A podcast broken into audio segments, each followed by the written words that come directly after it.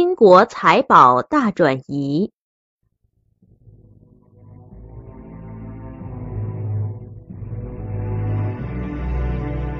一九四零年七月二日下午五点钟，在纳粹德国闪电般攻陷法国巴黎的十七天之后，一列专车驶进蒙特利尔市的彭纳文托尔火车站。加拿大银行的代理秘书曼修尔和外汇兑换管理局的伯金斯正等待着迎接这列专车。他们都知道。这列专车上装载着代号叫“黄鱼”的秘密货物，而且知道指派给他们的这个任务是极其重要的。但是，只有曼秀一个人知道，他们的银行将投入一场金融赌博争取。无论在和平时期或者战时，这都是任何国家所曾进行过的最大的一次赌博。这列火车一到站，随车的武装警卫立即走下来，把火车团团的围住。曼秀尔和伯金斯被带到一节车厢里，在那里，他们会见了英格兰银行的亚历山大 ·S· 格雷克以及他的三名助手。我们这样出人意料的突然到来，希望你们不要介意。格雷格微笑着说：“我们带来了极大数量的黄鱼。”这位身材苗条的英国人稍稍停歇了一下，然后又以不动声色的英国方式补充道：“这批黄鱼是大不列颠帝国流动资产中的很大一部分。我们正在清理我们的地下储藏室，以备。”一旦敌人入侵，其余的东西也很快的运到。伯金斯感到惊愕的头脑开始琢磨流动资产和其余的东西的含义。它意味着加拿大银行实际上是要接收英国所有能变成美元的资产。真是整整齐齐的黄鱼包装啊！至于这一捆捆东西该有多么齐整，他是马上。就会知晓的。两个星期以前，当法国的沦陷使英国面临被入侵的紧迫威胁的时刻，英国首相丘吉尔召开内阁秘密会议，决定一场冒险的赌博，把价值七十亿美元的债券和黄金转移到加拿大去。这个决定。意味着丘吉尔政府已下定决心，如果需要的话，要做比在海滩作战更多的准备。万一纳粹德国入侵成功，英国人会在加拿大坚持作战。财宝的转移正是两个阶段的最后一招，是争取生存计划的一部分。在战争刚刚开始时所采取的远见卓识的行动，使这场赌博成为可能。当时决定，联合王国所有英国公民都需要把他们所拥有的全部外国债券的资产向财政部登记。丘吉尔及其内阁现在下令征用的就是这些资产中的一部分。在一个国家里，老百姓的投资未经产权所有人的首先保证同意，而为了国家的利益，为了国防的目的，就先行征用，这是没有先例。但是，一九四零年六月，当巴黎受到战争威胁时，丘吉尔政府立即采取了这一行动，在十天之内。一个参与歧视的人说：“储存在联合王国银行里的所有经过选择的债券、证券都被提了出来，分别包扎捆装在几千个像装运橘子的木条箱那样大小的箱子里，然后被送到集中地点。这里聚集着英国在全世界的经商人和投资者，世世代代挣得的巨大的利润。这些资产同英国作为帝国常年累积起来的数以吨计的黄金一起，将被送过海洋。但是，那是一个什么样的大洋啊！就在六月份的一个月之内，总吨位达三十四点九一一七万吨的五十七艘同盟国与中立国的船只，在北大西洋被击沉了。由海军上校希内尔·弗林指挥的英国巡洋舰“绿宝石号”被定为装载第一批秘密货物的船只。他准备在六月二十四号从苏格兰的格里诺克起航。六月二十三号，星期天，以亚历山大·克雷格为首的英格兰银行的四个金边证券专家，每人只带着一只手提箱，乘火车去格拉斯哥。同时，警卫森严的秘密列车赶紧把最后几批黄金和证券。装到停泊在格里诺克港克莱德码头的巡洋舰上去。就在那天深夜，哥萨克号驱逐舰以时速三十海里，冒着重重危险，迅速的穿过浓雾，去参加为转运财宝的船只护航。二十四号下午六点多，绿宝石号装载着满满一船的财宝。从格里诺克港起航，从来没有一条船载运过这么多的财宝。他的弹药仓库里，两千二百二十九只沉甸甸的金条箱堆得高高的，每一只箱子里装着四大条黄金。在船的另外一些地方，还堆放着四百八十八箱证券，价值在四亿美元以上。这次价值在五亿美元以上的货运，是冒着北大西洋上燃烧着战火的危险航行的。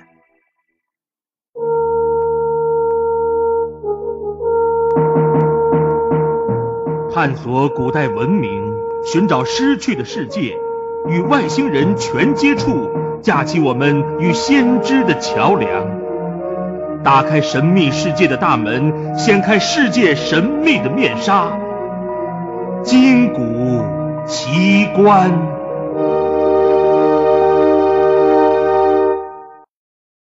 舰上的军需官在甲板上提醒亚历山大·克雷格说：“舰长刚才从旗舰司令那里收到信号，前面有两艘德国潜艇正在等着我们呢。”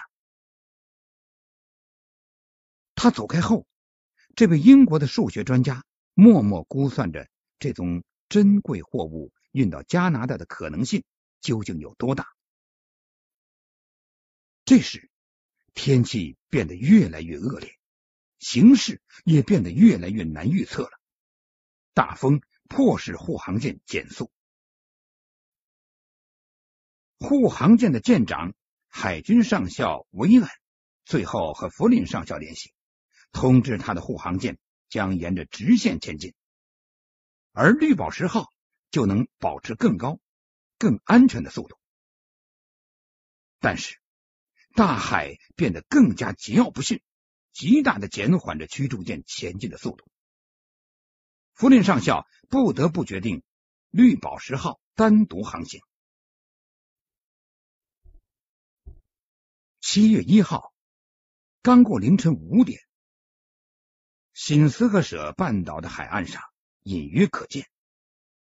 清晨七点三十五分，绿宝石号终于安全的驶入港口码头。在码头旁边伸展开来一条铁路支线上，一列专车正在等待着。在场的有加拿大银行和加拿大国家捷运公司的官员。码头在极度严密的措施之下被封闭了起来。每一只箱子在搬下绿宝石号时都清点一遍，而当箱子装上火车时，又以加倍的速度重新核查一遍。傍晚七点，火车开动，装载证券的车皮在蒙特利尔卸下货来，装载黄金的车皮则向渥太华疾驶而去。太阳生活保险公司的二十四层花岗岩石建筑物占据着蒙特利尔自治领广场的整个街区，是英国自治领中最大的一幢商业大厦。它有三层地下室，最底一层被选定为人们现在称作是联合王国战时安全存款之家。当天夜里，在蒙特利尔市的街道安静下来，往来交通冷落的时候，一个大规模的行动开始了。刚过午夜一点钟，市内警察。就封锁了从铁路吊车厂到太阳生活保险公司的几个街区，许多大卡车的车轮滚动起来，在深藏武器的、穿着便衣的加拿大国家捷运公司的保卫人员押送之下，一辆辆大卡车穿过大街，直开到太阳生活保险公司后面的斜坡。当那些箱子。运放到第三层地下加固室的时候，皇家加拿大骑警像鹰隼一般在四周来回的盘旋。最后一箱交清，经核查无误后，英格兰银行的存放部经理就递给戴维·曼修尔一张收据单，请他代表加拿大银行在单据上签字。现在。需要赶紧建造一座永久性的防备偷盗的地下储藏室，但是一个十八见方、三米多高的地下室需要很多的钢筋，战争时期上哪儿去找呢？幸好有人想到那些已经没有用的、被遗忘了的铁路，三公里长的铁路变成了八百七十根钢轨。全部被用来浇灌到一米厚的混凝土墙壁和天花板里，天花板上都安装了数十个探音器。这种探音器的敏感度极高，哪怕档案柜的一个抽屉轻微的抽动声都能被录制下来。要打开地下室的门，需要有两套保险锁的暗号，一套暗号。由两个银行职员掌握，另一套则由另外两个职员掌握。我从来都不知道另一套暗号是什么。一个银行职员说：“为了打开地下室的户门，我们必须天天这样配合才行。”以后三个月之内，又有同样的三十六列专车载运着证券到达此地。为了存放这些证券，用了近九百个四扇门档案柜。二十四名加拿大骑警队员昼夜守卫着这批隐藏的财宝，吃饭睡觉都不离开这个建筑。绿宝石号的史诗般的航行，只是这历史性的横渡大西洋竞赛的第一次冲刺。七月八号，又有五条船驶离英国的港口，他们装载着轮船所曾装载过的最大宗的混合财宝。午夜时分，战列舰复仇号和巡洋舰邦纳文图尔号也悄悄的驶离东莱德码头。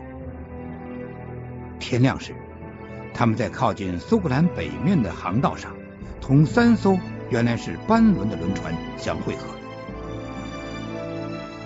这三艘轮船是百慕大君主号、索贝斯基号和巴托莱号。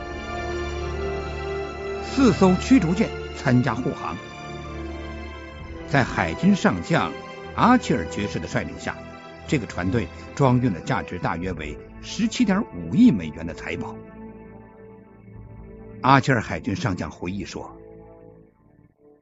我们经常从海军部的情况通报中知道附近有潜水艇在活动。我们小心翼翼的躲开了德国的潜水艇，敌人的侦察机也是很活跃的，但没有出现过一架。我们是不是有点神经紧张呢？我们知道船上装的是什么。你既然负责这些船只，就得尽力而为。巴特莱号轮船走了四分之三的航程，发动机出了故障，不得不减速。为了避免使其他船只发生危险，海军上将命令巴特莱号转航至圣焦恩港，由巡洋舰巴纳文图尔号护送。可是不久，这两艘船遇到了严重的麻烦，我们碰上了最可怕的雾，同时又碰上了伏兵。巴纳文图尔号的舰长海军中将埃格顿说。将近十二个小时，我们装运着六千万磅英镑金条的船在雾中航行，雾中忘不掉冰山，而当你望见它时，冰山已经突然出现在你的跟前了。埃格顿海军中将总算是同巴托莱号保持着联系，并且护送他进入了圣焦恩港，然后开足马力驶向哈利法克斯港。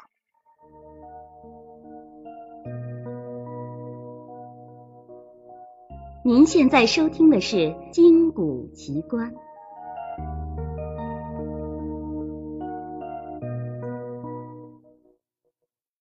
七月十三号，第一批的三艘船安全的驶进哈利法克斯港，接着巴纳文图尔号和巴特莱号也相继抵达。把这些船装来的金条从哈利法克斯港运到渥太华，用了五次专列。金条非常沉重，每辆车皮只能装载一百五十箱到二百箱。每一专列有十辆到二十四辆装运行李的车皮。第一辆车皮上有两名警卫人员，四个小时一换班，和金条一起都被锁在车皮里。在渥太华，加拿大国营铁路局为这些专列的到达时间。耍了一点花样，这样黄金就能在夜里从火车站送运到惠灵顿大街的加拿大银行。谁能够想到，这幢正面前沿最多只有四十二米宽的五层楼建筑，即将成为世界上唯一能同诺克斯堡相匹敌的最重要的竞争对手呢？整整三天。复仇号护送的黄金巨流倾注到加拿大银行的十八米见方的地下储藏室里。开箱工作很快的进行，成万块的每块重二十七磅的金锭，整整齐齐的码在一个铁丝笼子里，像一块块金黄色肥皂叠在一起那样。同时，在蒙特利尔。在装满着证券的地下室的外边，一间天花板很大的特大的房间被用来作为储存办事处。现在，在那个地窖的深处，世界上最古怪、最秘密的股票交易事业——一个小华尔街迅速的发展起来了。曼秀尔招募了大约一百二十个加拿大人，在宣誓严格保守机密时。他们开始悟到，这些来自伦敦的包裹指的是什么了。这是一个令人难以置信的独此一家的办公室，只有一个电梯直下第三层的地下室。每个雇员必须出示通行证，首先在电梯入口处要这样，然后在下面的警卫跟前也要这样，而且每天进进出出都要签名。在警卫办公桌的下面，暗地藏着一个连续报警器，直接同加拿大皇军骑警队和蒙特利尔警察总局，也同加拿大电子保护设施联系着。整个夏天，另外的专列不断的将证券箱运到。当箱子总数达到两千个的时候，格雷格的工作人员每天要工作十小时，每星期工作六天。这些证券。真是一堆大杂烩，分属于成千个不同的所有者。所有这些证券都得拆箱进行核对，并予以分类。最后，大约有两千种不同的股票和证券，其中包括几乎每一种有信誉的热门股票。属于个人所有的每一个包裹都是捆扎好了的，而包裹里的东西则经过一再核查。